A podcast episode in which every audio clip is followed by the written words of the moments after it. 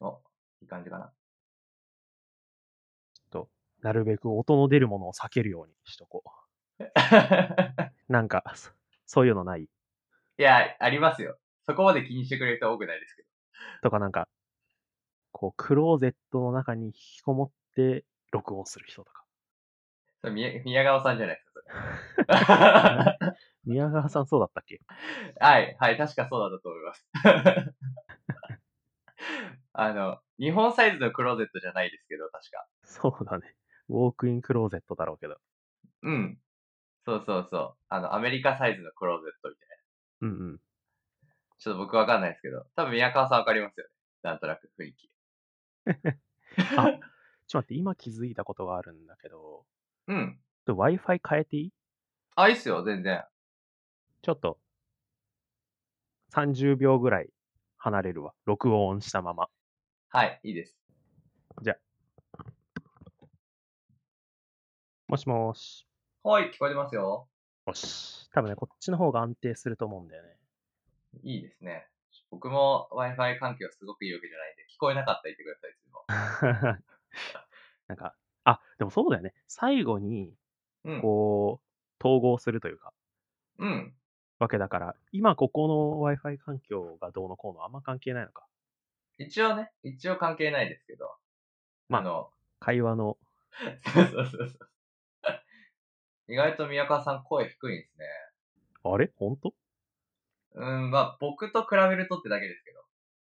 それ、ね、対面で会うとってことじゃなくて？うん。今、なんか、あれです。波形見てたら、あちょっと低いなと思って。波形見てんの？あの、ノイズがどれぐらい取れてるかを、うんあの、見てたんですけど、うん。えちょっと僕よりもあの、出るピークの位置が、ちょっとあれだな、低いところにあるえー、じゃあ、低めの音声ってことね。な。いいですね。そんなに感じたことないけどな。うん、そこまでひどく低いって感じはないと思うんですが。ひどくひどいもひどいね。いや、もう福山雅治みたいな声はやばいですよ、多ちょっと人を選ぶね。分。じゃあ、あの、お願いします。はーい。えっ、とお、願いします。録音続いてるんでしたよね？大丈夫ですかね、あありがとうございます。じゃあ、えっと、第4回の収録です。えっと、今回のゲスト、宮川さんです。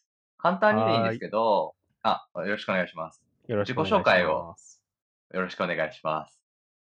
はーい。自己紹介。難しいね。えー宮川健吾と申します。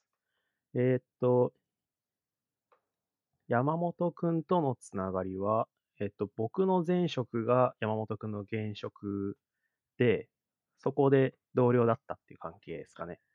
そうですね。で、人物的な背景としては、うーんと、大学では統計学専攻してて、そのままデータサイエンティストとか、機械学習の開発者の道に進んだっていう形です。よろしくお願いします。よろしくお願いします。えっと、年も意外と近いんですよね。なんで、そうですね。今、23、24の年ですね。じゃあ今は同い年です、僕。うんうん。知ってた。知ってた。誕生日いつですっけ？3月なんだよね。あー、すごい早生まれで。早生まれ。でも同級生の中だと一番遅いやつそそうだね。ですね。全然早くない。そうそう。ちょっとそこトラップですよね。早生まれなんだけど、遅い。本当だね。ねほぼ同い年みたいなもんっすね。うん。そうそう。背景もにちょっと似てるっていうのもあって、うんうんうん。その辺で話したこともありましたね、昔。ですね。ばうん。あの懐かしき日々を。あ、ああのあの、あの 懐かしき徹夜の日々を。はい。日々、日々、日々というほどなかったですけど、一日だけ散ですけど。々徹夜して話し合いましたね。はい。まあ、そういう感じで、今日は、あの、まあ、前々からお誘いしてて、満を持して来てもらったという感じですね。満を持してって言うとハードル上がるね。なんかちょっと、上げて、上げてみました。なるべくこう、幅広い人に伝わるような話ができたらいいかなと思って。いや、もうね、トークリストを上げてもらいましたけど、うん。やっぱこう性格出るなぁと思ってますね、今。おお。ちょっともうちょい詳しく教えて、それ。いや、宮川さん、あれですよね、万能タイプですね、やっぱりこバう。トピッのクの幅が。これは、ありがとう。褒め言葉として受け取っておくわ。もう、トピックのグラデーションがすごいですよね、こう。いや、あのね、これ多分、んこの、なんていうんだっけ、 show note？まあ、あの、話題リスト？うん、多分、聞く、配信するときには公開しないんで。しないですね。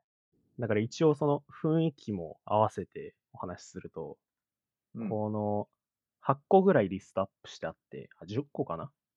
うん、で、上の方にすごい技術的なことが書いてあるみたいうん、な。で、下の方に行くと徐々にこう、大衆的なというか、雰囲気になってると思うんですけど、これなんか理由があって、うん。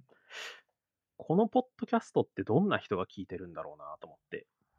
あー、確かにね。で、第1回、第2回聞いて、うん、それこそ第1回は同じ職場で働いてた人、同僚ですから、うん、伝わる話の幅というか、毛色も近いと。うん、で、3回、その前回の人聞いて、そのデータサイエンスの話とか、うん。こう1割ぐらいしかわからんみたいな 話をしてて、あ、そういう人もいるんだなと思って、そういう人もいるんだなっていうのは、その、その人がじゃなくて、そういう人も聞いてるんだなと思って。うん、で、どうせ聞くなら、なんかその、何を言ってるかわからないものを聞くより、ある程度、うんうんわかるみたいな話をした方がいいのかなと思って、こう、徐々に、こう、リストアップ下になるにつれて、なんかみんなに伝わるような話を、リストアップしていったっていう。いや、めっちゃいいじゃないですか。いや、まあ、配信者できますよ、それ。いや配信者、配信、いやいや、もう、このポッドキャストにたまに出るぐらいで。いや、もう、ようこそクリエイターの世界へという。沼ですよ、沼。そんな楽しいの？いや、まあね、楽しいですよ。あの、なんか、表現の世界ですね、なんか。うん。こう、やりたいことを、ことを伝えていこうか、みたいな。うんうんうん。どういうふうに人を呼んで、何をどうしたら面白いかとか考えるのは楽しいですね、やっぱり。それこそ会話の方が楽って言ってたもんね。はい。そうそう。語弊もないって、これ、あの、リビルドの宮川さんが昔話してたやつですけど、あの、ああ。動動画結構大変ですけど、でも文字で書くと語弊があって、うんうん。文脈もあって、で、まあ、手頃に配信できて、で、まあ、動画ほど辛くないという感じですね。すごくいいと。確かに。言ってたわ。うん、確かにあるなと思ってます。そうそう。文字起こしとかしちゃうと、やっぱりね、部分だけ取って上げ足取るって余裕ですからね。うんうんううん。ん、そうそうね。いうのは結構あるんで。いや、でもね、あれですよ、本当に。あの、いや、人出るなぁとずっと思ってました。こう、さすが宮川さんと。むしろ他の人のも見てみたいな、そうなると。ああ、全然後でこう、あの、共有しましょうか。みんな どんな話題あげるんだろうと思もうね、大平さんはもう言うことが決まってますね。言うほ言うことが決まってる。もうあの人は自分でも言ってましたけど、同じことを言う。何回も伝えて、あの、人にこう浸透させていくタイプの人だと思います。うんうんうん。ある意味教育者だと思いますね。なんか教えるのすごい好きって、自分でも明言してる人だもん。そうですね。やっぱりそういうとこってこう、一回で伝わらなくても、こう何回も言っていくと、だんだん馴染んでいく感とかあるじゃないですか。一緒に働いてても。なんか彼の才能だなとか思いますね。やっぱり。うん。じゃあ、そんな感じで、えっと、簡単なアイスブレイク的な感じが終わったんで、入りましょうか、本題に。そうですね。うん。どんな順番でいきましょうか？僕は、えっと、被ってて消したんですけど、まずは、ライトなところというか、あの、ポッドキャストあるあるというかですね。あの、うんうん僕は TCFM のやつ聞きたいです。いいね。うん。ちょっと、そろそろ2ヶ月経ちそうで、こう、薄れてきた感もあるから、ここでまた思い出すという意味で、これから来ますか？いい体験ですよね、これ。そうそう。TCFM のねあれですよね。ミートアップに参加されたんですよね。そう。えっ、と、TCFM っていうのは、こう、ポッドキャストの名前で、チューリングコンプリート FM っていう、ポッドキャストがあるんですよね。うんうん。で、それはルイさんっていう人がやってて、サンフランシスコっていうかシリコンバレーで働いてる人なんですけど、うん。その人がたまたま東京に行くよっていう話をしてて、で、じゃあミートアップでもやるかっていうことを言ってたので、応募して行ってきたっていう話なんですけれど、めっちゃいいよないや、すごい面白かったですよ。一応、友達限定で Facebook に写真を上げたんですけれど、うん。なんか、えーっと、当初、なんかやるうんかって言ったツイートにはそんなに反応がなくって、ほうほう。で、お、これは小さい会になりそうだな、みたいなことを本人も言ってたところから、実際にイベントが始まったら、120人ぐらい来たっていう。すげえな。で、120、まあ実際に聞いてる人が何人いるのか配信者ってわからないらしいね。うん。これもわかんないの？わ、わかるの？これ。えっとっすね、ポッドキャストは、あまあ、あれですね、Google Analytics みたいなので、サイトのこうビューアー数とか、あとダウンロード数とかっていうのをポッドキャスト出してるんでわかるんですけど、うんうんそうとか取れないですね、やっぱり。ああ。なるほどね。うん。うんじゃあ。一応人数は、こう、おおよそには想像つくのか？えっと、そうっすね。ただ、これちょっと難しくて、ポッドキャスト、ウェブから聞くこともできるし、うんダウンロードでもできうんるんですよね。そうだなんで、カウントがよくわかんないですね。ダブリとかあったりするね。ね。時があって。数はい。回カウントとかされてたら、もうわかんないね。うん。そこが難しいですね。まあ、っていうんで、その TCFM のミートアップに参加してきたのが、し6月末？うん。で、まあ、1ヶ月半ぐらい経ったところなんですけれども、もうめちゃめちゃ面白くて、その TCFM のポッドキャストっていうのがそもそも、こう、言ってること、その配信してる内容の半分ぐらい意味がわからないんですよ。意味がわからないんですよっていう、この意味もわからないと思うんですけど、どんな話をするかっていうと、まあ、ルイさんは、すごい低レイヤーな、なんか、プログラミング言語を作るみたいなうんうん。ことをしている人で、もう少し厳密に言うと、リンカっていうものを作ってる人なんですけれど、まあ、それを置いといて、そうするとこう、もう、えーっと、CPU とかメモリを直接操作するぐらいの、こう、層の低いプログラミングをする人なんですね。はいはいはで、そのルイさんと、ゲストに来る人たちも、なんかこう、その低レイヤーに近い人たちが来ると。例えば有名なプログラミング言語を作ってる人とか、有名なプログラミング言語を高速化する開発をしてる人とか、あとはたまた、えー任天堂のスイッチをハッキングして、で、そのエミュレーターを作ってる人とか、もうその、幅は、は幅は広いんですけれど、全員低レイヤー。あな。それは本人も言ってたんですけれど、本人っていうのはその、ルイさんの本人も言ってたんですけれど、その自分もある程度対応できる話じゃないと面白くできないから、そういう人に寄せてるみたいな。ー、なるほどなるほど。で、そういうポッドキャストなので、このミートアップも、おのずとそういう空気感になって、もうその、と、特定の領域に鋭く尖った人たち、もうしかいなかったと感じましたね。あのげえいい、回ですね Ruby 作ったマッツさんとかもいました。お、松さんいたんですか？うん。すげえ。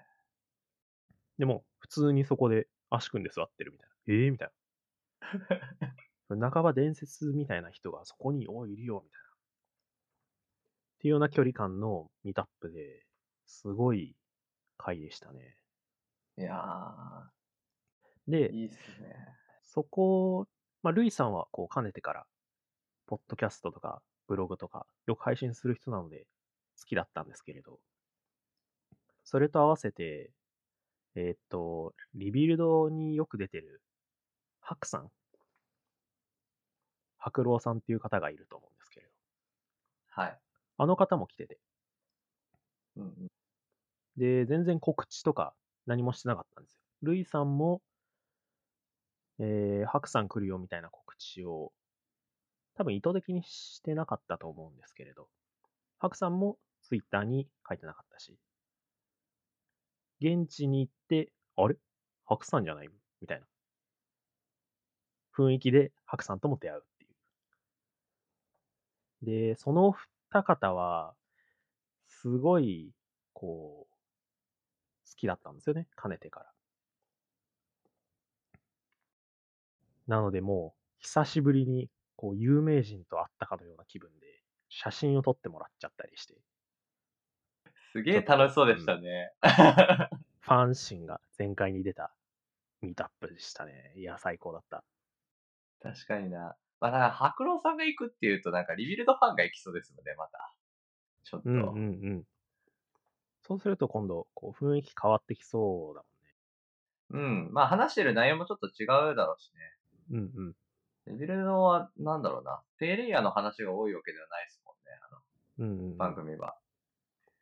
それこそ、うんリビルドの中でも、こう、ちょっと尖ったポッドキャストみたいな形で話題に上がることがあるポッドキャストだもんね。実際、ルイさんも出てましたしね。うんうん。うんその時話してたような内容。あの時は確か CPU の脆弱性をついて PC を乗っ取るみたいな。あれですよね。インテルのやつが話題になった時でしたね、確か。ですです。その話の時と、あとその前に、ずいぶん前に一回出てたんでしたっけ？あ僕はその回は聞いてないなそのうん2回、その2回は、多分、ルイさんのポッドキャストでは、だいぶソフトな話になるようなぐらい、結構、密なポッドキャストなんですよ。へえ、もうタイトル見ただけでいつもこう、おむずそうと思う。いや、本当に威圧感がある。言葉の力が強いですよね。なんかこうんううん漢字の難しさからまず。もう、あれ？これわかる気がしないと。本当だね。うん。びっくりしますもん、なんか。基本的にはそうか。あの、二人でやってるんでしたっけ ?TCFM って。うん。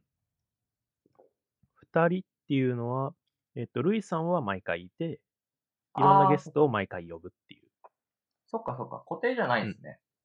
この Me2FM、うん。ここと一緒ですよ。まあ、リビルドも同じような感じですね。うんうん。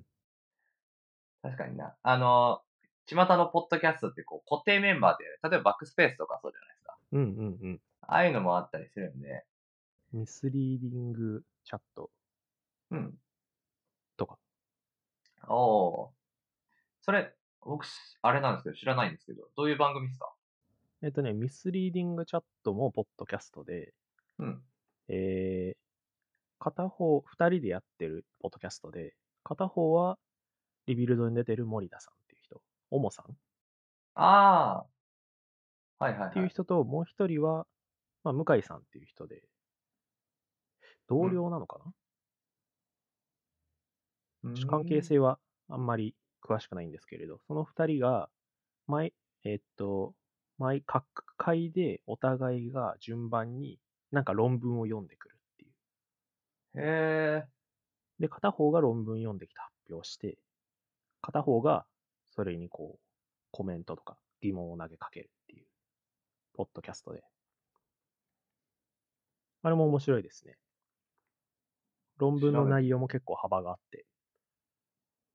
えーっと、例えば、プログラムを高速化する話とか、えーっと、機械学習の話とか、と社内の新人教育の話とか、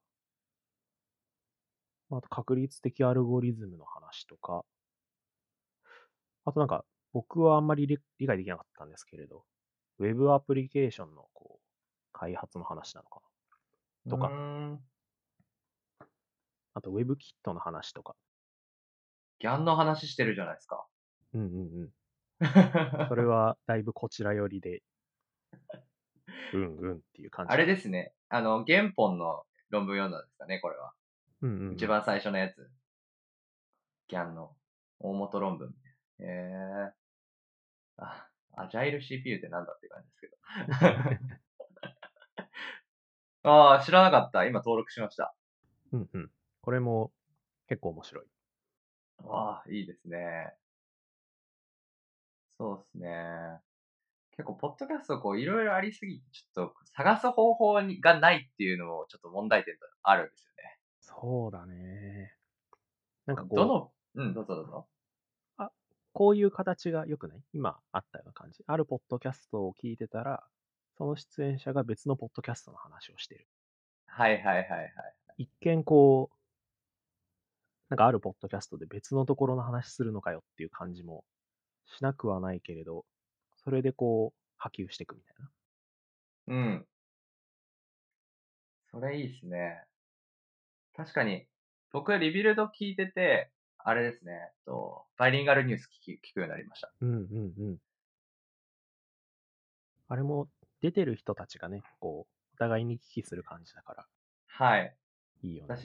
どっちかっていうと、バイリンガルニュースの方が有名っていう。うんうんうん。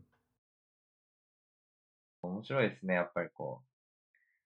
そこは、なんて言うんですか、こう、ある意味で、こう、タレント感というか、なんか届かない感じがしないというか、やっぱ、なんていうんですかね、友達いて、なんか面白いことやったら出てもらいたいし、みたいな。うんうんうん。そういうこう自然な感じがすごくいいですね。本当だね。うん。実際番組違ったら、多分同じ配信者でも、その話するだけで面白いと思うし、これがいい、これが悪いとか、こういう話したら面白かったとか。確かに確かに。こう、ポッドキャスト配信者だからわかる気持ちみたいうん。そうそうそう。それこそ、バックスペースも最近聞くんですけど、あの、ドリキンさんが、いや、あの、めちゃめちゃコンデンサーマイクこだわってるのに、あの人、リビルドには負けるとか言って。何言ってんだと思いながら。な。そうなんだ。そうそう。もう使ってるマイクから違うはずですからね。がガチめな人なのかな？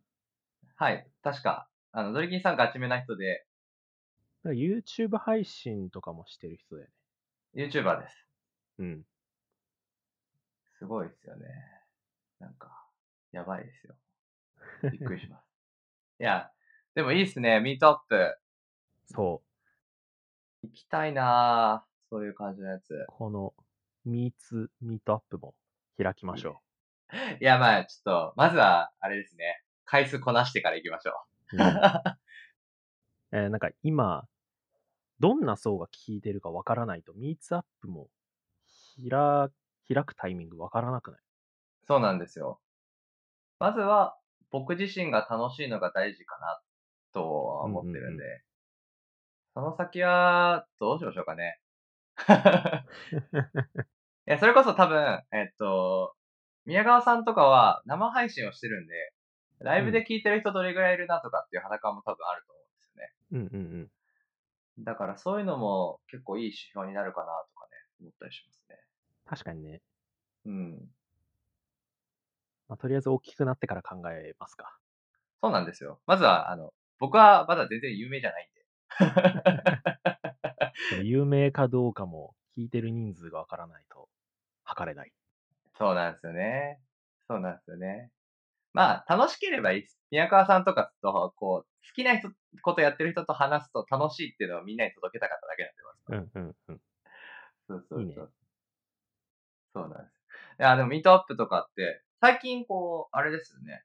その、ポッドキャストに限らず、 meetup、よく耳にします。なんか。おその、なんだっけ本な。アプリケーションありますよね。 meetup の SNS みたいなやつ。 Meetup ってやつです。うん。あ、 Meetup ってアプリケーションがあるあります、あります。 meetup を見つけるっていう、なぜかよくわからないやつの。を。ほうほうほう。ああ、うんこれね。うんうんうん。はい見たことある。machine learning とかも結構やってて、うんうんうん。あとなんか。 meetup、この meetup に限らず、例えば、勉強会系？ connpass とか。ありますね。でも、その、例えば、なんか開発、プログラミング言語に絡めた meetup とか、あとは企業が主催する meetup とか、普通にあるもんね。あります。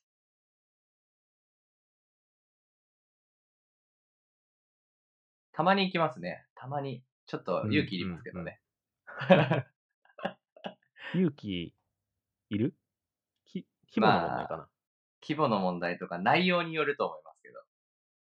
確かにね規模が小さすぎると自分の濃度が強くなるから、勇気いるね。僕は逆にですね、めっちゃ多いと振る舞いに悩みます。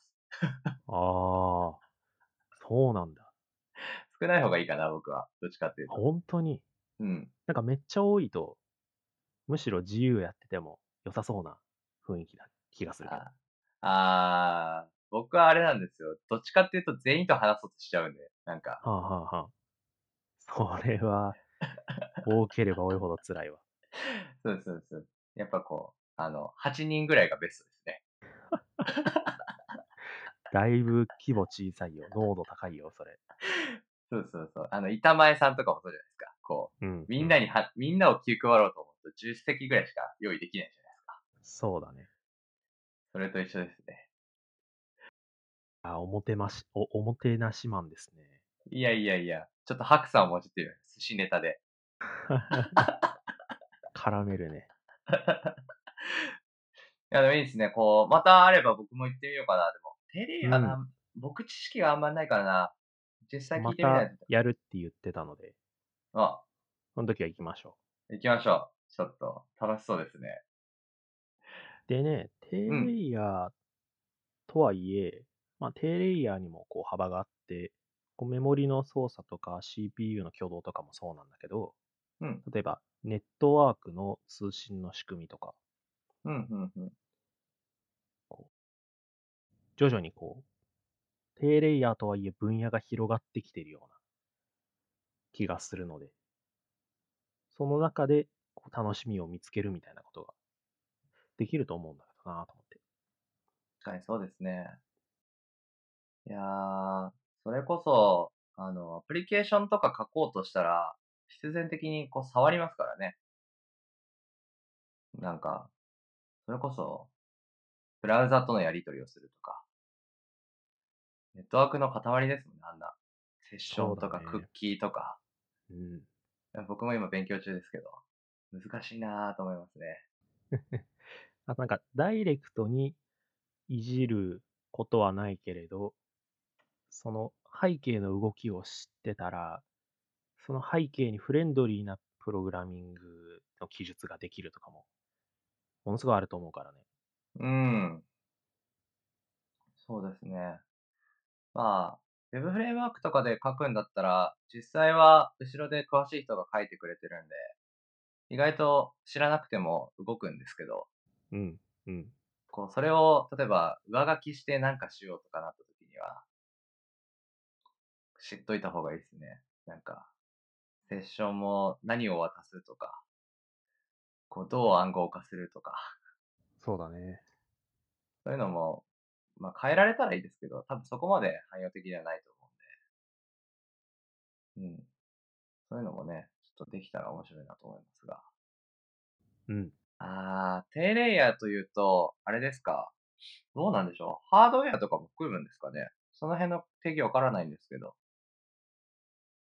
えーっと、ハードウェアを含む、うーんと、は、そうね、ハードウェアにかなり近いところで、プログラミングをするっていうことだから、まあ、含むの定義にもよるけど、どうだろうね。でも、例えば、えーっと、ソフトウェアで速度の問題を解決しようとしてたけれど、それをハードウェアで解決したみたいなのも見方によってはこう、低レイヤーな部分だから、大いに関係はあると思うよ。そうすると僕らで言うと GPU とかもそうなるんですかね。うん、うん。それは関係あると。それこそ、いや、今回入れてもらってますけど、GPU 周りってまた変わってきてるというか、うんあれ出ますよね、新しい NVIDIA のやつ。あ、そうだね。このメモ書きを書いたときにはまだ出てなかったから入れなかったけど、出たね。あれも熱いんじゃないですか、そしたら低レイヤーとしては。熱い、熱い、熱い。何度言いました、今。いや、熱すぎて、ちょっと思いがね。GPU も熱いですからね。物理的にもね。物理的にも温度高いから。いや、うん。実際熱くて、うん。ただ、えっと、今度、えっと、8月末だっけ出るの？えーっと、そうだったかな。だいたいそ GPU って段階的に出るのね。はいはい、はい。で、えっと、今、最新なのは 1080ti が最新で一番性能が高い。で、えっと、今までの例にのっとるなら、次の世代の、えっと、次が1170か2070はもう決まったんだっけそれって。まあ、えっなと、次の世代が出るとき、その大体70番台が前の世代の 80ti と近い性能になる。うん、うん、うん、うん。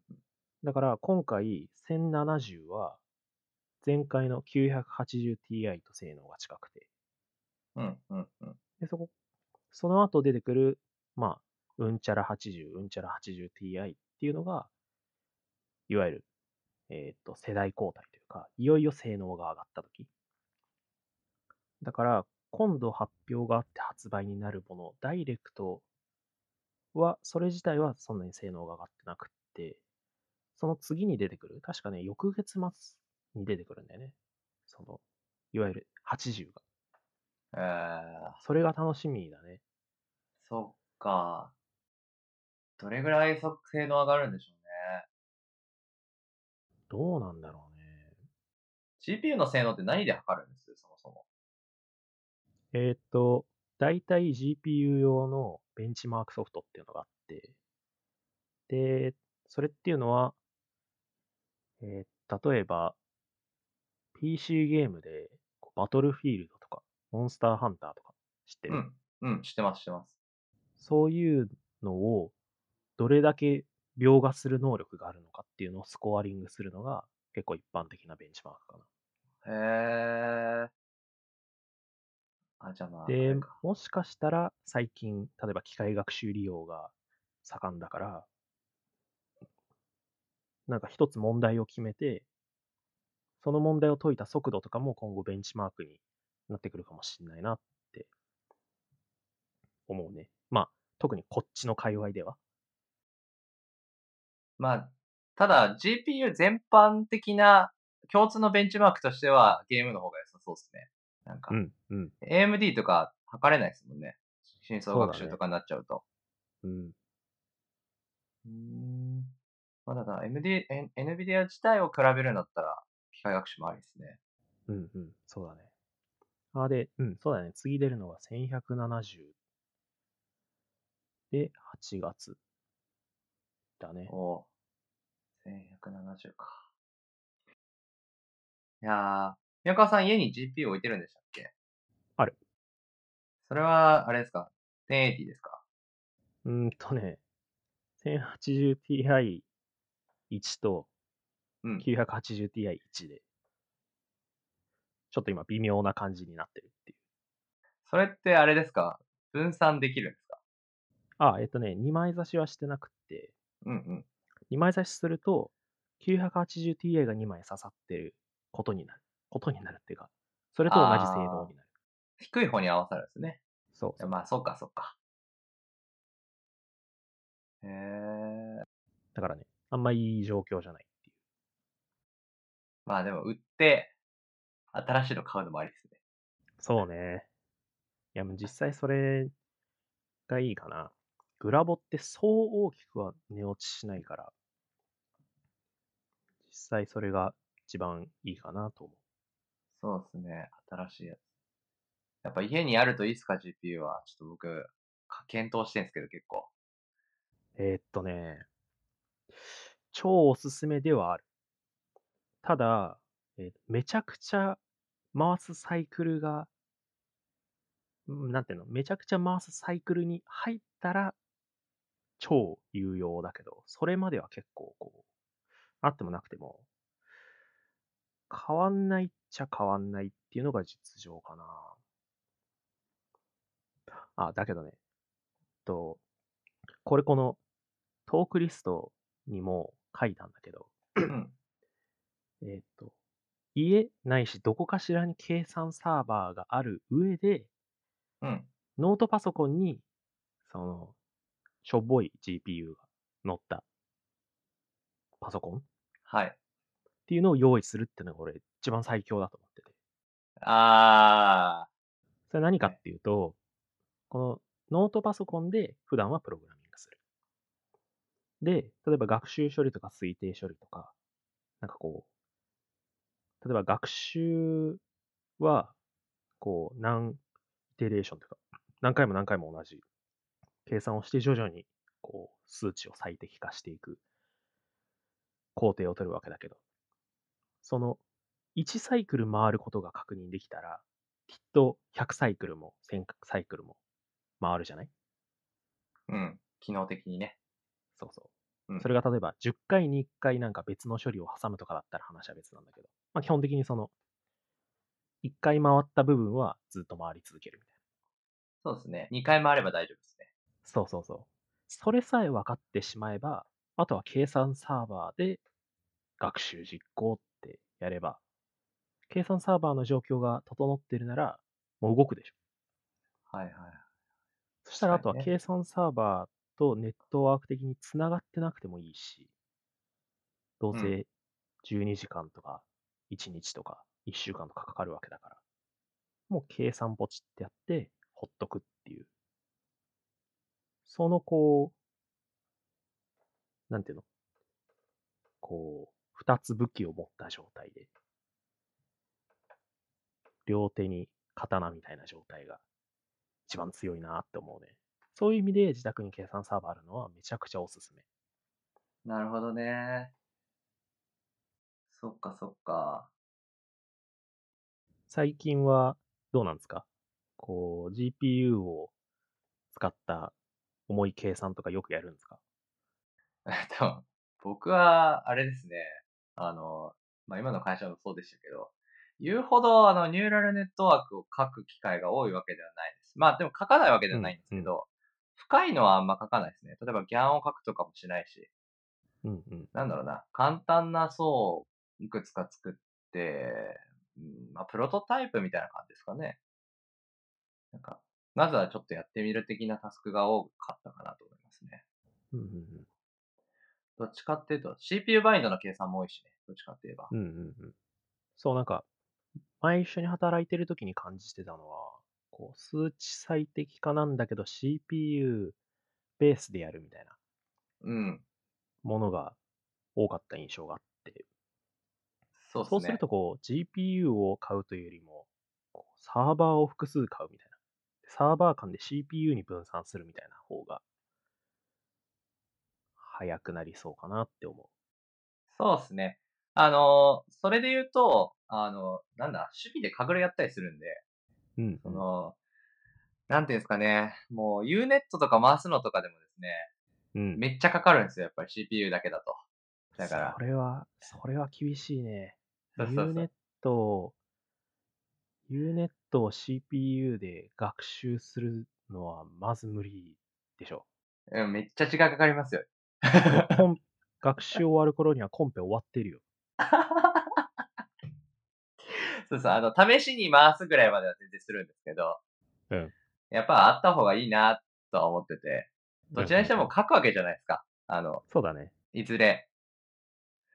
で、CPU バインドのやつは、もうあの、用意するとめんどくさいんですよ。なんかもう CPU たくさん用意するの結構。でも GPU1 台あるかないかでかなり違いません？うん。全然違う。はい。そうなんですよね。それこそサーバーで借りる方が早いです、CPU も。なんか32コアとか借りて、例えば Python とかで書けば、まあ、並列処理した方が早いんでしょうけど、言うても、あの、言語側で、その CPU にいろいろ振ってくれるじゃないですか。 for loop を書けば。うんなんで、あの、適当に書いても、やっぱり速度の向上というか、パフォーマンスの向上は得られる気がしてて、うんうん。うん。なんか、それだったら、どうせ最適化の時しか使わないし、CPU を買っても、それ以外に用途がないけど、GPU はまあ、ね、動画とか撮った時も使えるし、まあいいかな。そうだね。最悪ゲームすればいいし。そうそうそうそう。そうそうそう。まあ、売っても高いしね。そうだね。うん。そうなんですよね。なんか、ありますか？こう、損益分岐点的な感じ。こう、手元でやるのとサーバーでやるので、どっちがいいとか悪いとか、これぐらい使うんだったらみたいな感覚。でも、機械学習、あの、ニューラルネットワーク系に関わらず、機械学習の最近ライブラリって GPU を使うモードみたいなのもうん。含まれてるものが多くて、そういうものを使う以上、その 1080ti、今それ10万とかするから、新品で。それじゃないにしても、GPU はいずれかを買った方がいいとは思う。そうね。損益分岐点をこう考えるまでもなく。そうですね。まあ、それはそうですね。で、そう、そう、そうなると、こう、増やすっていう話になるよね。損益分岐点って。えっと、先ほどの意図で言うと、サーバー使うっていうのが一番簡単じゃないですか。日頃にやるんだったら。うんうんでもまあ、買うんだったらどれぐらい使ったら買った方がいいかなとかね。あー、なるほどねなんだかんだ言って1週間回してたらもうサーバーめっちゃかかるじゃないですか、お金。めっちゃかかる。買った方がよくねめっえとか。ちゃかかる、それは。それはね、その損益分岐点は結構簡単に出せるよね。で、俺この前、うん。もうまさにその損益分岐点の計算をして、おうなんか、ある仕事で、今は1枚で学習してて、うんで、。この1枚で学習すると、この、これからやりたいと思っている学習は、試算で27日かかりますっていう計算があったはい。の。で、27日って、1ヶ月。ま、待てないよ、そんなにっていう、その、もう、その、お客さんからではなくて、俺自ら湧き出るダイレクトなツッコミが あって、うん。で、そうしたときに、じゃあ AWS 借りて計算したら、どれぐらい早くなってどれぐらいお金かかるんだろうみたいな計算をしたことがあって、でそれによると、1080ti1 枚から AWS の GPU1 枚に変更したときは、お金がかかる割にそんなに早くならない。はいはい。っていうのは、えーっと、プラスで30万払って27日が20日になるみたいな。うんでだけど、それ4枚、8枚ってどんどん増やしていくと、どんどん速くなっていって、最終的に、その、さっき30万で7日短くなるっていう話でしょ？うん。最終的に40万払うと、24日短くなるみたいな。すごい世界だな、もうなんか。で、それは、そのうん Python のコードもちょっと GPU 複数枚差しに対応した書き方にちょっと書き換えたから早くなったんだけど、その損益分岐点って、あとは、その1ヶ月待つのと3日で終わるのの、こう、重みがどれぐらい重要かっていうところにかかってくると思う。うんうん。確かになだから、その、こう、計算をさせる俺ら側として考えておかなきゃいけないのは、1ヶ月かかる学習も、まあ、お金をかければというか、環境を整えたら3日で終わらせることができるんだな、みたいな。多分ね、これもっと早くする方法はあるんだよ。うん。だから、そのいくらでも早くできるよという、こう、提案ができることが重要じゃない。そうですね。あとはなんかそれに合わせて。自分の計算サーバーだったら自分がどれぐらい待てるかによるんじゃないいや、ほんとほんとほんと。いや、それこそ、例えば AWS 借りますとか、なった時に、一番低い GPU のスペックだと言っても 1080Ti よりも性能悪いんじゃないかな、なんか、見てると。ああ、えっ、と、K80 ってやつ？K80。そうだね。あれは結構性能低めで。と、AWS で言うなら、今 GPU サーバーって3種類ぐらいあるんだけど、あれあれあれ。この前 P3 っていうインスタンスができたの。このあこの前って言やばっても。や、やばいやつですね、P3 は。そう。それはテスラ V100 っていうのが載ってて。まあ、それは GPU じゃないや。1080Ti よりも性能が単体でいい。それ、それから使い始めた方がいいと思うね。うん。K80 は、ほんと、おい、これ本当に GPU 乗ってんのかみたいな。あと試すぐらいのものしか使えないですね、あれは。うん。まあ、最初、サーバーで試してみたら。そうですね。いや、そうなんですよ。結で構。サーバーで試してみて、で、計算させるときだけインスタンス立てて、計算させて、インスタンス落としてっていうことをやってるうちに、なんか請求書が飛んでくるわけよ。うんうんうん。で、あれ？もう、もう俺5万使ってんじゃんとか、まあ、いきなり5万ってことはないか。もう1万じゃんとか。いう風になったら、このスピード感ならサーバー買った方がよくねっていう風な感覚が芽生えてくると思うから、確かにね。やっぱとりあえずやってみるのがいいといや、ほんとね。いや、結構ね、これ聞いたのは、あの、もう、サーバー借りても、結局高そうだから、買おうかなぐらいの勢いで聞いてんだよね、今。思う。うん、うん。だってあった方が便利だし、なんか、え、どれぐらいでしょうね。GPU1 枚10万ぐらいしても、うん。2、30万ぐらいですか組み立てるとしたら。全部。そのとね、うん。30万もあったら全然いける。全然いけるよね。20万でもいける。30万ってさ、まあ普通30万結構、うん。に使うよね。多分サーバー使ってても。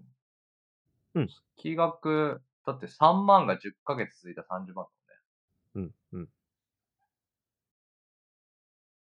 そう考えると、余裕で使う数考えたらあった方がいいね。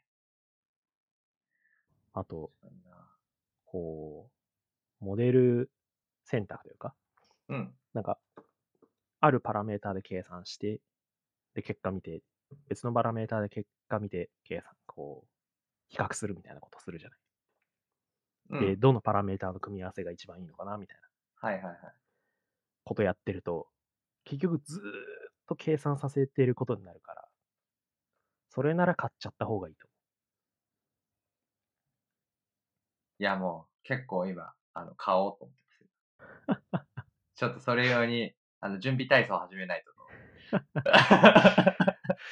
俺、サーバーの営業かなんかだったかな。サーバーの営業じゃない？多分。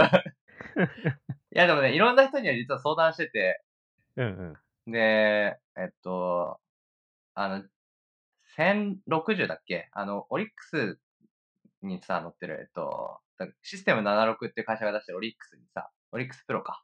オリックスプロうんうんうんだっけ？に載ってるのって、確か1060だっけな。で、か、70で選べるっていう感じだった気がする。そうっすよね。で、やっぱ持ってる人に話を聞いて、それこそ K80 とか、なんかいろんなの比べたとか言ったんですけど、手元であれば足りるってめっちゃ言うんですよね。ほうほうほう。で、僕はですね、こう、ポッドキャストやったりとか、なんなら、まあ、ポッうーん、なんだろうな、他の、まあ音楽作ったりとかもちょっと興味があって、うんその、クリエイター的なことがちょっとしたいんで、PC は Mac を使うんですけど、とはいえ GPU 使うんだったら、サーバー立てるしかないな、みたいな。うんうんうん。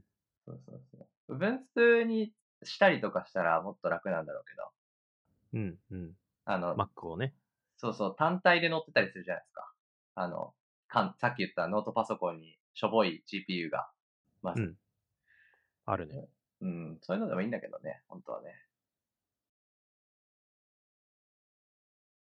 サーバー買おなんか、併用するのはどうなの ?Ubuntu と Mac で。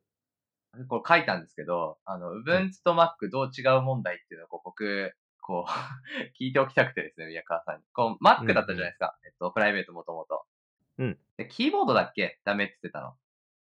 まあ、えっと、Mac、Mac 俺なんかダメな点言ってたっけ？なんか、キーボードにはちょっと慣れなかったみたいなこと言ってた気がする。あの、新しいまあ確かに、あの、何キーボードって言うんだっけ？あの、薄いペタペタしてるやつ。バタフライ、バタフライ。バタフライって言うんだっけ？うん。あれは、この、押し込みの深さが浅すぎて、なんか慣れないっていうのはあって。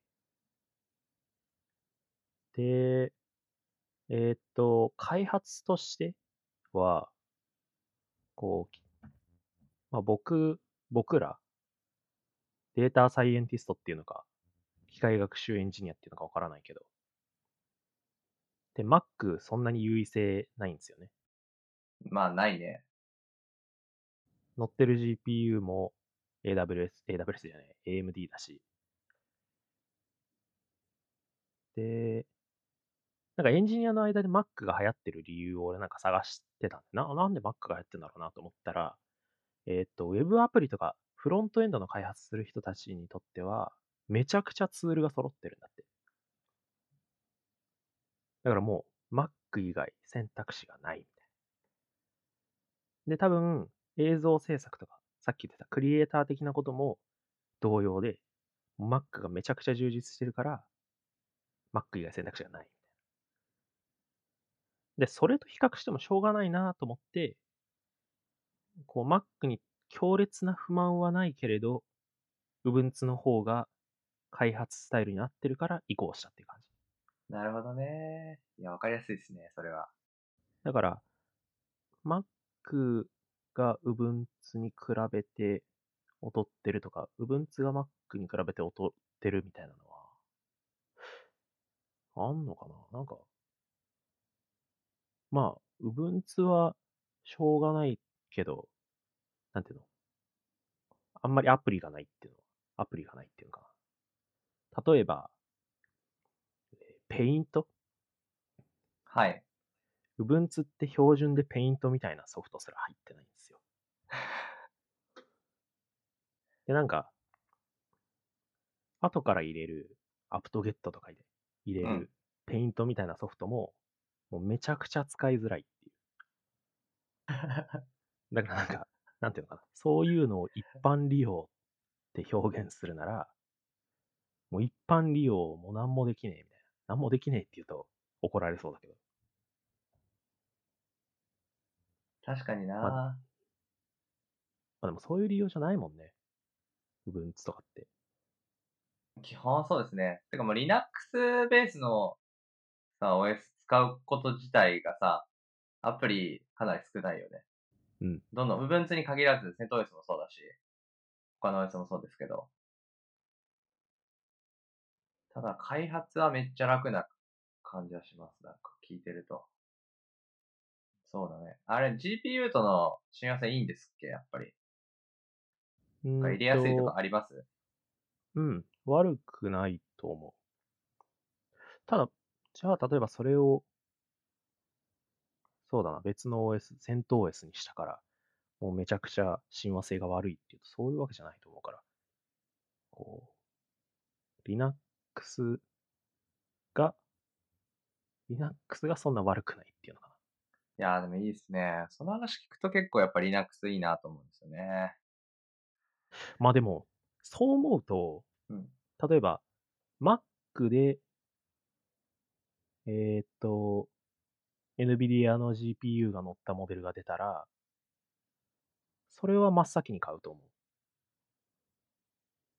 それは、Ubuntu も Mac もそんなに、この、OS として、差がないというか、差がないぐらいの開発をしてるから、じゃあ、まあ Mac が出してるだろうから、きっと性能は保証されてるから Mac 買うか、ノートパソコンでないんですよね。Ubuntu が標準で載ってるのってほとんど。うん。まあ、結構、最近、僕もそうですけど、あの、こういう、なんか物作るみたいな、まあ、開発以外のことですね。なんか音声とか、映像とかやるっていう用途があれば Mac が一択かなと思うけど、そうじゃなかった時は、まあ、用途に応じて選ぶ。Windows はちょっと僕まだ無理かな で、うんまあ、うん Ubuntu になっちゃうと、ちょっと使い合ったいアプリ使えないから、まあ Mac にするかみたいな。うんうんうん。そういうのは結構ありますね。なんか。いや、めちゃくちゃ想像がつくわ。うん。まあ、なんならね、あの、あれじゃないですか。オフィス使えるじゃん。オフィス使える。Mac って。もう、あの、なんならね、例えば、そういう仕事をしなきゃいけなくなった時も対応ができるっていうのはでかいです。うん。マクロが動くかどうかちょっとわからんけど、うん。リブレで出されてもみたいな。ほんとだね。そうそう。あの、もらい手に不不便です開けるとはいえね。よね。そうそうそうそうそうそうそう。あの、お前はいいけど俺は悪い。そうそうそうそう。いや、でも確かにな。まあ GPU 乗ってたりする端末が結構あるんで、言っても。それ買うのありかなと思ってますね。ラップトップとか。まあ、サーバーでもいいですけど。全然その PDCA のサイクルが違うんで、やっぱり。そうだね。うん、いや、しょぼいのでもあった方がいいと思ほんとそうですね。あの、どう頑張っても、まあ、めっちゃお金積めばを除いてですけど、う。うん。結構その、エンジニアとか、開発者とかですね、データサイエンスとか、まあいろいろあると思いますけど、PDCA のスパンは、長いんですよ。僕からすると。あの、それこそビジネスサイドの仕事とか、30分で PDCA 回せるんで、大体。30分いや、例えば営業とかだったら、商談30分じゃないですか。だからまあ、やっても2時間ですよね。前準備1時間、30分話して、後で反省30分みたいそうねうん。確かに。な。ものすごいイテラティブなんですよ。うん。でそれに比べると、あの、かなり、まあ、もともとがこう、長い。スパンが長い。ので、早める必要はやっぱあるかな。でしっかり考えるっていうのもやっぱり大事ですけど、まあ、とはいえこう、無駄に長くする必要はないんで。そうするとやっぱ GPU みたいなその、サーバーとかっていうのはないと困るなっていうのは最近すごく思ってます。ただでさえイテレーションが長い開発をしてるもんね、僕らは。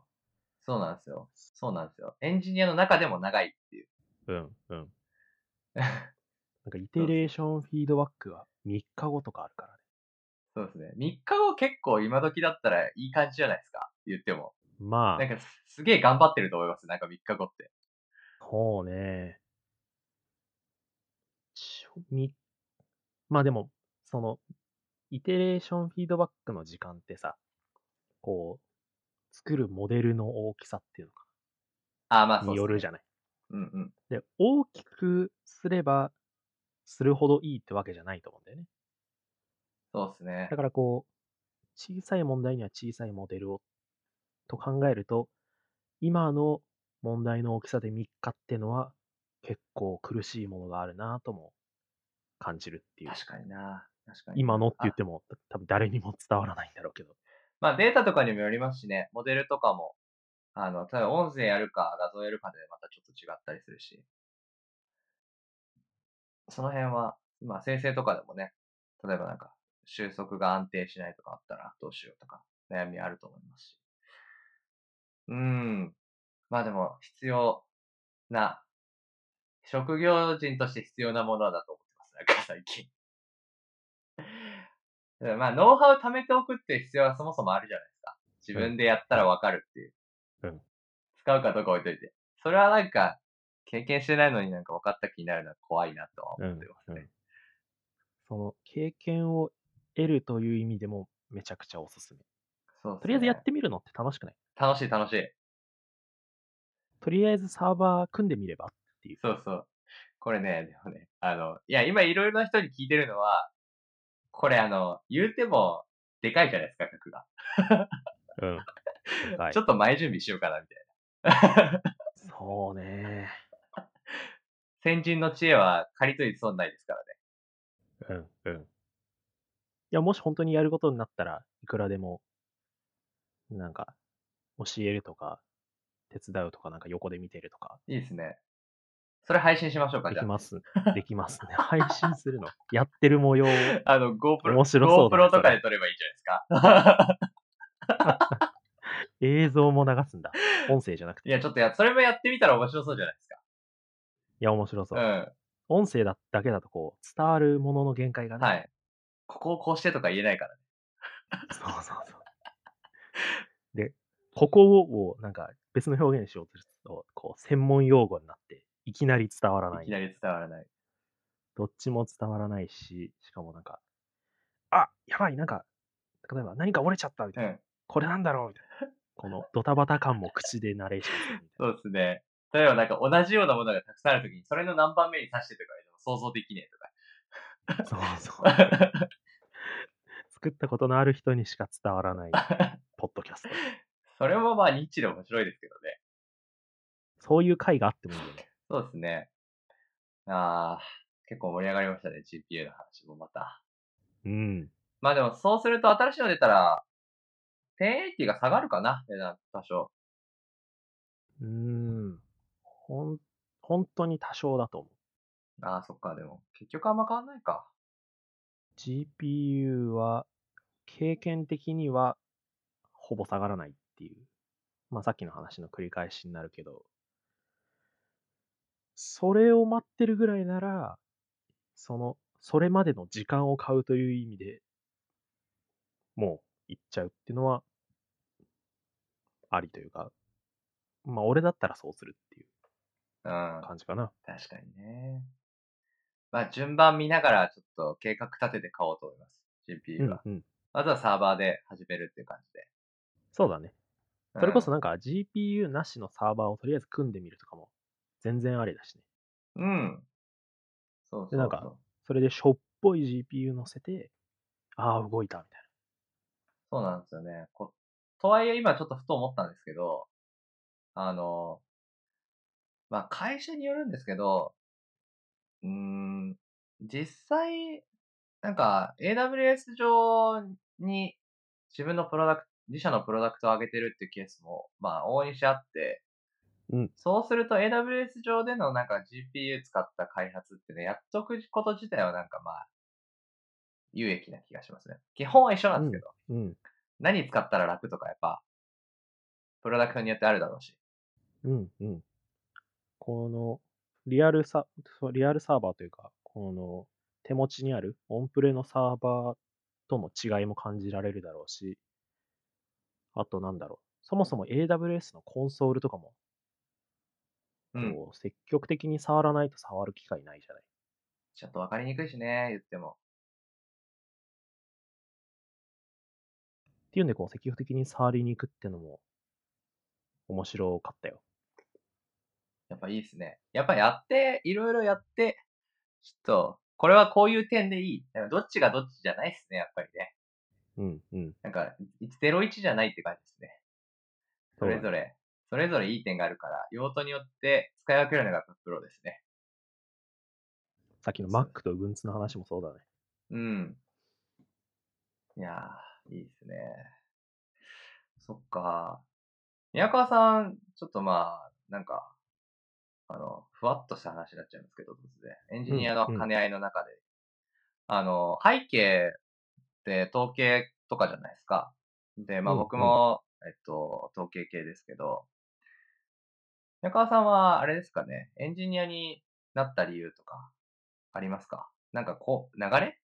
割と。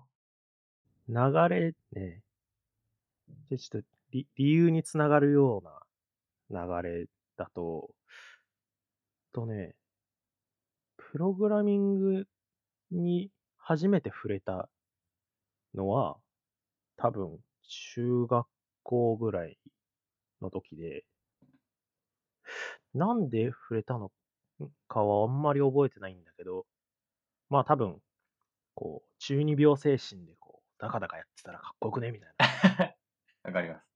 ところだったんだと思うんうん。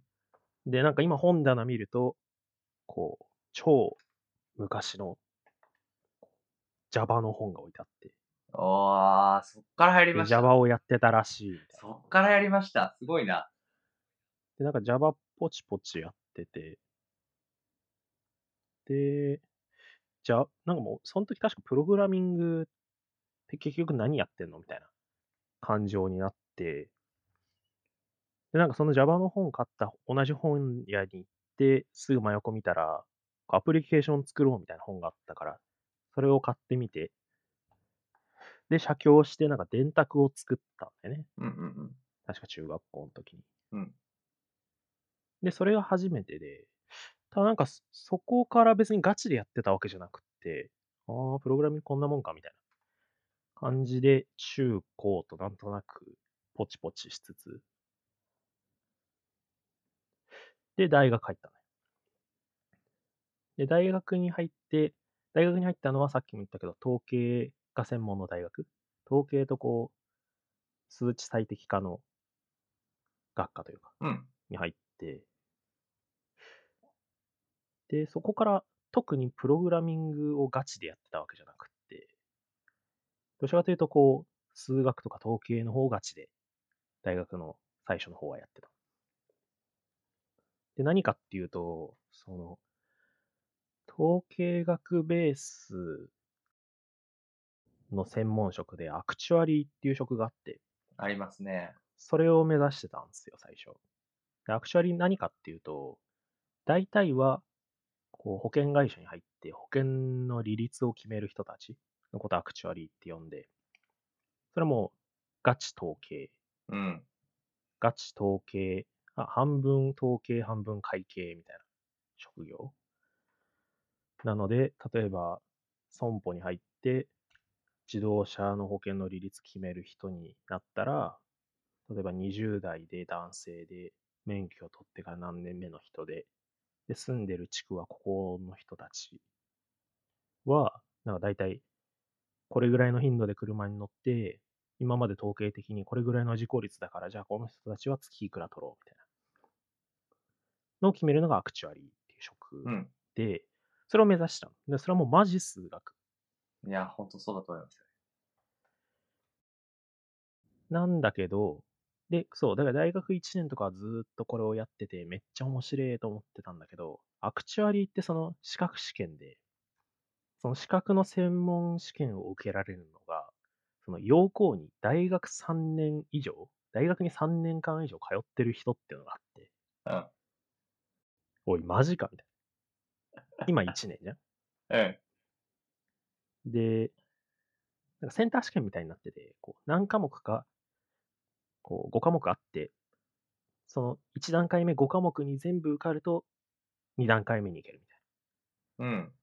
な。で、1段階目でまず、もうあと2年も待たなきゃいけないのか、みたいな気持ちになって、やめるっていう。そうね。で、うん。そこからなんか、まあ、そのつながりで、えーっと、とはいえ保険の利率決めてるのって、なんか、エクセルとかでポチポチやってるらしいみたいな話を聞いて、マジか。マジで？みたいな。その真相はよくわかんないんだけど、まあ、エクセルを、大半の業務がエクセルっていうのは事実らしくって、それ、それじ、それこそプログラミングで自動化した方がよくね？みたいな。そうだね。気持ちが芽生えてからまたやるようになったかな。で、それこそ大学の授業でプログラミングの授業とかあったし。っていうんで、統計とプログラミングを絡める世界、それこそ今の機械学習の開発とかに関心を持つようになったのはそこら辺から。で、そっからは、なんかプログラミングのバイトをやって、で、その後統計学とプログラミングが絡んだバイトをやって、で、その後、なんか、アプリケーションを作るみたいなバイトをやった後で、この山本と俺が出会った、俺の前職うん。に出会って、その後入社したみたいなのがつながり。だから、なんか今までの流れの、こう、中心に常にあったのは統計面白いかな。あー、でもわかるわ、なんか。統計めっちゃ面白くない？東京の何が面白かったです？具体的に。どどういうかん、まあ、こう、論理的じゃなくてもいいです。楽しいって多分そういうもんじゃないんうんうん。こういうねのが楽しいとか。一つは、その、数式の流れというか、それは多分数学的な部分だと思うんだけど、統計的な部分で言うと、と、全体を見てないのに、全体を要約できるってのめっちゃ面白いと思った。あー。で、実はそれは後から、この、結構危ない考えだっていうのには、まあ、気づいてはいるものの、えっと、使い方を間違えなければめちゃくちゃ有用な特性だと思ってて、今でも面白いと思う。推論の世界ですよね。そうそうそう。はい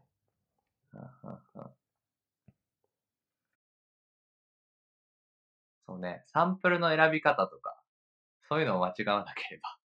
うん。あとその、なんていうのかな。結構統計学っていろんなものに正規分布っていうこうありきたりな、こうありきたりな散らばり方を仮定していることがあって、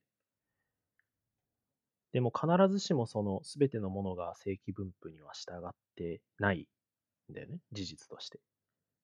それに対しても正規分布ベースで推定をかけて、多分散らばりは、なんか、例えば、この値は1から5の間で散らばってるはずだ。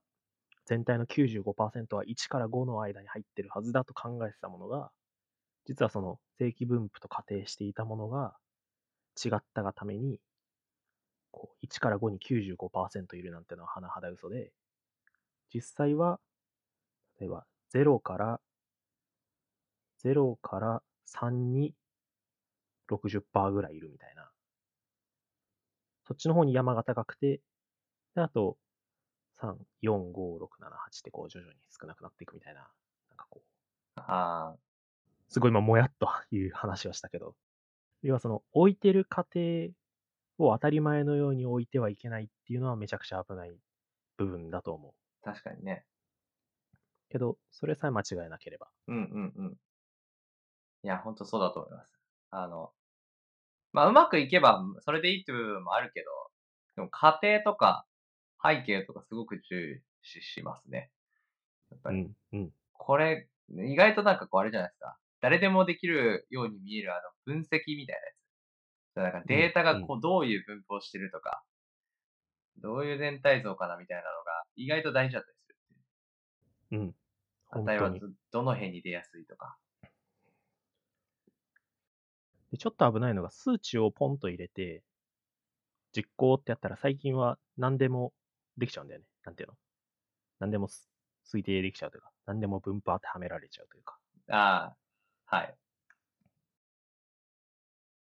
このよく使用書を読まずに関数を実行するみたいそうですね。まあ、あれですね、統計手法が、まあ、数式的に書かれてるんで、実行すること自体は容易ですよね。な。実行するのは容易。たださっき言った通り、その背後にはいくつも過程が積み重なってるから、それが全部合ってるかなみたいなとか、その過程に大体一緒かなみたいなことを確認していった上じゃないと、だいぶ違う結果が出てきてもおかしくはないっていう。そうですね。まあ、やるとしても、まあ、こうだったらいいなでやるとかね。で、合わなかったら、ここの過程が違うんじゃないか修正したりとかっていう感じですね。うん。そんな感じかな。で、そう、プログラミングを、プログラマーになったきっかけっていうか理由は、うん。そのさっき言った統計は全体を一つ一つ見ていかなくても、こう、要約できる武器じゃん。うん。それと一緒で、俺ね、仕事をなくしたいと思ってんだよね、金がね。これはかなり、はいはい。こう、誤解を恐れずに言うとほ感じなんだけど。別に何も人の仕事を奪いたいとかじゃなくて、その、例えば統計を使って、今まで一つ一つこう、見ていたものが、大体ワッとやって終わる仕事でいいんだったら、それで大体した方が良くないっていう、う。うん。すごいもやっと言うとそんな感じで。まあ、なんか、えーっと、これは表現があっていいのかわからないんだけれど、手を抜いていい限界まで手を抜いてプログラミングで終わらせていいと思うんだよね。はいそういう仕事もあると思う。うん。それをプログラミングでなんとかしたいっていうのがちょっとあるかな。あー、いいですね。そうか。まあ、01じゃないですからね。全部それでするとか、うんうんそうじゃなきゃいけないってわけじゃないけど、うんしなくていい仕事ならそれで、プログラミングで代替した方がいいよねって。って思う。まあでも、なんかちょっと野望っぽいのを語ったけど、それは結構後付けで、はいはい。面白いからっていうのが一番かな。結構その宮川さん話してるっていつもそうですけど、あの、すごく先を見据えて何かやるっていうよりかは、こう、今めっちゃ楽しんでますよね。なんか、うん。目の前のことが楽しければ、まあ、いつぞや話した時も言ってましたけど、まず今やってることが楽しいのが大事だみたいなことをうんお。っしゃってたような気がするんですけど、もうめっちゃ重要、それ。うん。もうおっしゃる通りで、ほぼそれで動いてる。で、なんか、先を見据えて、こう逆算するっていうのも、こう目標に向かって、こう、突き進んでる感じがして、すごいかっこいいと俺も思うんだけど、うん。俺はそれなんとなくできないなって感じて、自分の中で。うんうんうん。そしたら、なんかこう、今、こう目の前に楽しいことを楽しむのっていうのはなんかある種さ、こう堕落にも突き進みかねないじゃん。うん。だけど、それを今出せる最大限のパワーでやれば、こう、行き着くところもあるのかなと思って、そうですね。そう生きてるかな。割と直感大事にしてる感はありますね。そういう意味では。今楽しいかどうかとか。なんか自分の。心の向くままにやるというか、まあ、それいい悪いあると思いますけど。もちろん。うんうん。そう。あの、一応書いたんですけど、僕はどちらかというと、そのトップダウン型で考えるタイプで、あの、なんか先を見見見てないと不安なんですよね、どっちかというと。うんうん。あの、自分がやる目的が大事っていう感じ。ああ、それはね、うん。俺も共感できる。ど目的ないとなんかこう、楽しくても、こうやれないというか、あんまり。なんかやってていいのかどうかちょっと不安になる。うんうんうん。そうそうそう。それはあって、ボトムアップ型もね、こう下から今楽しいことを上げていって、いずれ楽しいことなら何かになるんじゃないか、何かができるようになるんじゃないかっていうのも、ありだなとか、最近思う、本当に。なんか、あ、でもそ実れはある際な。うん、その、やってる意味みたいなのはめっちゃ重要で。なんか、や、やってる意味を自分が感じられないとそもそも楽しくなくない？そうね。めっちゃ重要だなって思それがそうだね。うん。それは、自分の中から出るものでもいいし、例えばなんか、それが社会的に何か意味があるとかでも全然いいし、そこに意味を見出せるっていうのが、まずは、なんか、それがやりがいに近いんですかね、多分。なんかう。う、んうん。そんな気はするな、僕の中でも。ああだから、いや、たまに思うんですけど、うん。こう、トップがダウン型で考えるんで、まあ、目標とかやりたいこととかは常に見たいので、まあ、うん。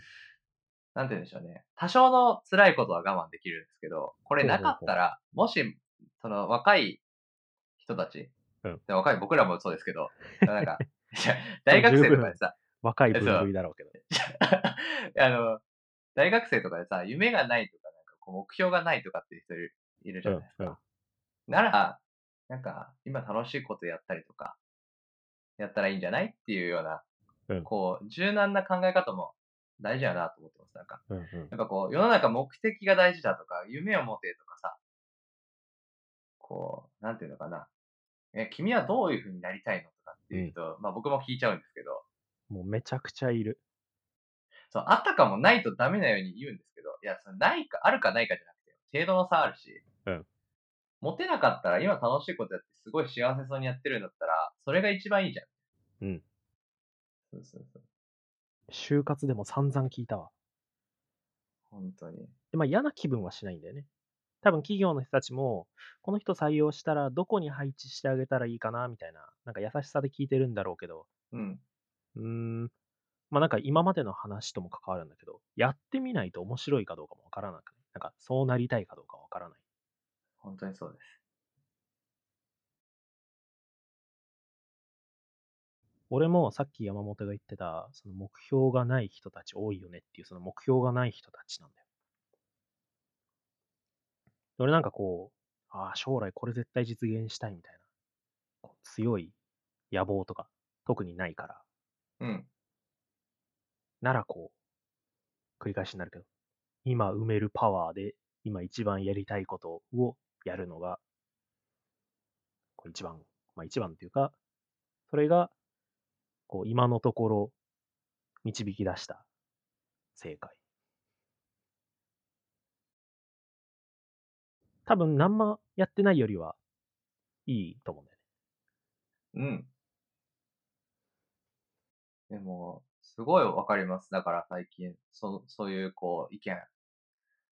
なんか、だって、ないものを求めてもさ、わかんないしね、そもそも。うんうん。そもそも持ててないから悩んでるからって。じゃあ持てって言われても、どうやってやりゃいいんだって。堂々巡りになる。なんだよね。堂々巡りになるだけなんで。結局なんか、水かけろって。なんか、意味がない、あんまり。ならやっちゃった方がいいんだよね。そうそう。それを、例えばなんか仕事とかでもそうですけど、なんか、例えば仕事を任せたとか、仕事を任せられたときに、今やってることが楽しいかどうかをこう、て適宜チェックしてあげて、あ、これはこういうふうに向いてんだなとかさ。うん。そういうのをこう教えてあげるとその人の目標、目的発見になったりする可能性はありますからね。うんうん、うあん。君のこういうところいいね。そうだね。なんか人、人から与えてもらうフィードバックで目的見つけるとかってやっぱあるじゃないですか。うん。めちゃくちゃあると思そう、君のこれはちょっといいと思うとか、あ、その考え方面白いね。めちゃくちゃあると思うなんか、う。え、俺のそこって他人から褒められる点だったの？みたいな。うん、自分はいいと思ってない点も他人から見たらいい可能性、往々にしてあるもんね。うん。そうそう。だから今楽しいことができているなら、目標がなくても、すごく素晴らしいと思いますね。うんうん。うん。いや、いやこうなぜエンジニアでいるのかっていうのは、僕もたまに思うので。そう、だからちょっと思うのは、うん。じ自分でもわかんないんだけど、未来のことだから。俺これ楽しくなくなったらやめるのかなと思って。多分、そうなんじゃないですか。僕も多分そうだと思います。やめるのか、まあそれかその、楽しくないの状況にはいきなりはならないじゃんうん、多分。だからこう、うん、その、残ってる楽しいの中で、楽しさを見つけていって、もう本当になくなったら多分やめるんだろうけど。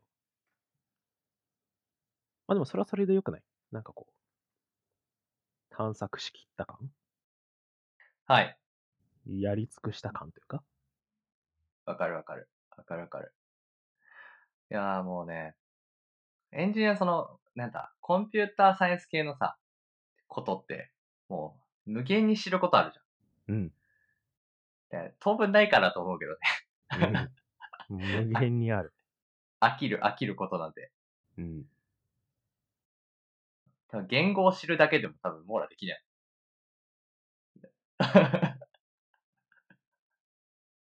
単体でもわからないことある。本当に。一応ね、こう、まあ、一応、ポッドキャストの、このポッドキャストのこう定義としては、好きなことをやってる人と話をして、こう、いろいろこう理由を聞いたりとかね。何が楽しいとか、うんいやそういうのを話したいんですよ、やっぱこうんうんう。。なんか、こういう生き方をしてもいいとかさ、うん自由な考え方ありだよ、みたいなの。うんそうそう。なんで、めっちゃいいですね、今。それは良かったです。いや、本当にいいですね。ちょっと枠から外れた話みたいな話は、もう少しストックがある気がするので、いや今後もしていけたらなって。ーいや、本当に、あの、いいですね。なんか、今ずっと話して思いましたけど、宮川さんやっぱりこう、話す速度とか、なんかそういうのもろもろ含めて向いてますね、なんか。本当に？いいや、めっちゃ向いてます。はい。や、俺ね、結構、今、今1時間半ぐらい喋って、ちょっと気になってることがあって、はい。俺、例えば山本が喋ってて、えー俺がそれに返すときうん。というか、あれか、俺が喋ってて、山本がそれに反応してくれて、俺がそれに反応するとき、俺結構山本にかぶせ気味に反応しちゃうなと思って。ああ、それってなんかやりづらさない？やりづらさじゃないかな。聞きづらさそれはね、あの、どうにかしますよ。かっこいい。魔法の力でどうにかしますよ。クリエイターパワーで。はい。あの、そこはね、あの、腕、腕磨かないとダメなところなんで、僕も。楽しみにしてます。いや、本当にこう、あの、そこはあんまり、あの、考えていただかなくても大丈夫です。うん。いや、なんなら僕も同じことを思ってるんで、あ、今被ってしまった、やばいと思って。本当に？はい。同じこと思ってます。じゃあ、そうそうそう。編集の力で、うん。闇の力で。闇の力で、あの、整理整頓しておくので。うん。いいね。ちなみにこれ、どれぐらいの時間やってるんだっけ、普段？普段はだいたい1時間半ぐらいなんで、もうそろそろいい時間。本当だね。で、話す内容がまだもりもりあるのであれば、うんアフターショーとかっていう感じにしてもいいですよ。ほう。それはどこかで聞いた感じだな。そう、ちょっとまだ初めてなんですけど、だいたいネタ全部話しちゃうんで。そうね。もり、もりもりあるかな？このトークリスト。このトークリスト10個のうち今何個消費した ?3 個ぐらいじゃない？もう、3個ぐらいしか話してないです。いやいや、まあ、別に今回で全部話そうと思ってたわけじゃないしね。そうなんですよ。また出る機会があればいいなと思ってるし。そうです。一応、こう、残ってるやつは次回にも引き継げるようにはしとくんで。うんうん。はい。そうですよ。そうなんですよ。こんなに盛り上がると思わなかったです。ほんまに？いや、あの、なんかこう、めちゃめちゃ話深掘れたじゃないですか、いろいろと。うんうん。そうそう。あの、むしろトークリストがたくさんあって話しきれないってめっちゃ幸せじゃないですか。いいよね。選べるし。そうなんですよ。この、無理やり話を追って、じゃあ次この話に行きますかじゃなくって、この話の今こういう話の流れだからこっちの話につなげようとか、できるもんね、いっぱいあるそうなんですよ。めっちゃありがたいですね、そういう意味で言うと。と。本当に。あの、こちらがめちゃめちゃ楽なんです。あの、裏側の話しちゃうと。山本も10個ぐらいあげてくれてるけど、ほぼ消費してないもんな。そうです。あの僕はあの、なかった時用にあげるんです。おーあの、それか、あ、そうそう。あの、その人に聞いておきたい僕のことをみたいな。うんうん。そうです。あの、全部投げるのはちょっと違うんで、やっぱり。うんうんうん。僕一人でも回るけど、みあの、ゲストが話せるようにっていう感じですね。うんうんうん。いいね。やっぱ、話すと楽しいしね。そうだね。いや、本当にそうだと思う。最近思うんだけどさ、こう、あの、古代ギリシャの人たちはさ、うん。なんで突然古代が出てくるのかあれ、あれなんだけど、いいよいいよ。仕事しなくなった時にやってたことって学問じゃないですか？そう。いや、それめちゃくちゃ思う。うん。もうなんか貴族のたしなみみたいな。そうそうそうそうそう。これは、まあ話すから始まるけどね、大体。議論するから始まるから。うんうん。いや、やっぱ楽しいやろうなと思って、人間は。そうだね。うん。聞いてもらえると嬉しいし、わかると楽しいし、知っていくと喜びがあるっていうね。うんうんうん。不況みたいになってきてるけど、なんだ。まあいいや。あと僕らの話すると、あ、うん僕ら、山本はそうでもないのかな。うん。このリモートワークベースで働いてると、あんまり人と会わないっていう。うん。積極的に会わないと会わないみたいな。うん。だから、リモートワークだけど無理やりオフィスに行くとかしないといけないからね。うん。めそういう意味でもなんか、会話の機会が一つでも多いのはめちゃくちゃいいよね。ちゃめちゃいいです。やっぱこう、前回もお話をしたんですけど、なんかこう、やっぱり慣れちゃうとダメですね。SNS とか僕も結構使ってたんですけど、うんなんか、こう、ずっと会ってるとやっぱダメですね。たまに会ってこう、あ、めっちゃいい話聞けたみたいな。この瞬間がたまらないですね、僕は。ああ、生きててよかった。やばい、不況み、やばい、不況みたいになってきた今。重たい重たい。生きててよかったわ、重たいよ。いや、いいね。わかるよ。そうそうそうそうそうそう。いや、まあ、そうですね。だいたい時間としては1時間半ぐらいなんで、うん。どうしましょう？次回に持ち越しにしましょうか。そうね。俺もう、もりもり話せるから、いや、そうなんですよ。あの、もうぜひコアメンバーにしましょコアメンバう。あ、なんならです、はい僕テクノロジー系すごく詳しいわけじゃないんで。うん。そうそう。その辺の話してもらっても全然いいんですよ。CPU 周りとー。うか、んうん。めっちゃためになるで僕も。いいよいいよ。いや、サーバーの話とか。そうですね。関心事が違うってのは面白いです、やっぱり。うん。そうだね。うん。全然違いますか？らまあ、じゃあ持ち越しで。はい。じゃあ、そうしましょう。じゃあ、今日のゲストは宮川さんでした。で、えっと、今回のトークは第4回で、えっと、話した内容は show note にまとめて、後で共有します。じゃあ、うん暑い中、時間取っていただきありがとうございました。宮川さんでした。はーい。あ、待って待って。おなんか告知があるんじゃなかったっけ？えっと、まあ、小ネタです、一応。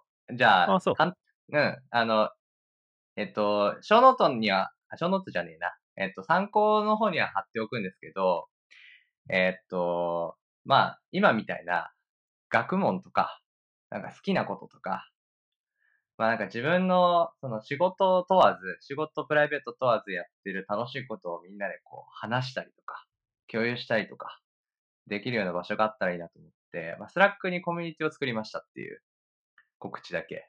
うんうん。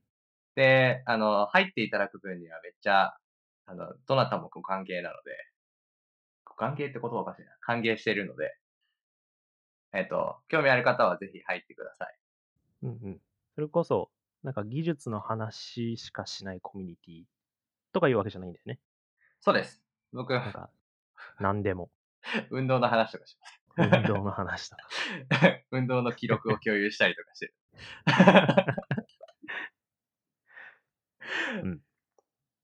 まあなんか、あそこに投稿したら何でも深く話せそうだわ。いやー、そうなんですよ。やっぱこう、そういう、なんていうんですかね、サロンみたいな感じ？うん。なんか、好きなこと話せる場所みたいうんうん。な。やっぱこう、仕事じゃないけど、いや仕事のためにならなきゃ勉強しちゃダメってわけじゃないんで。うんやっぱ楽しかったらね、共有したいし、うんうん。みんなのために、例えばなんか、聞いたとかにね、記事投稿したらみんなでいいいいねつけたらその人のキャリアにもなるし、うんうん。そういうこう、ちょっとずつなんかできたらいいなと思ってます。いいね。やっていきましょう。うん。じゃあ、今日は宮川さんでした。はーい。ありがとうございます。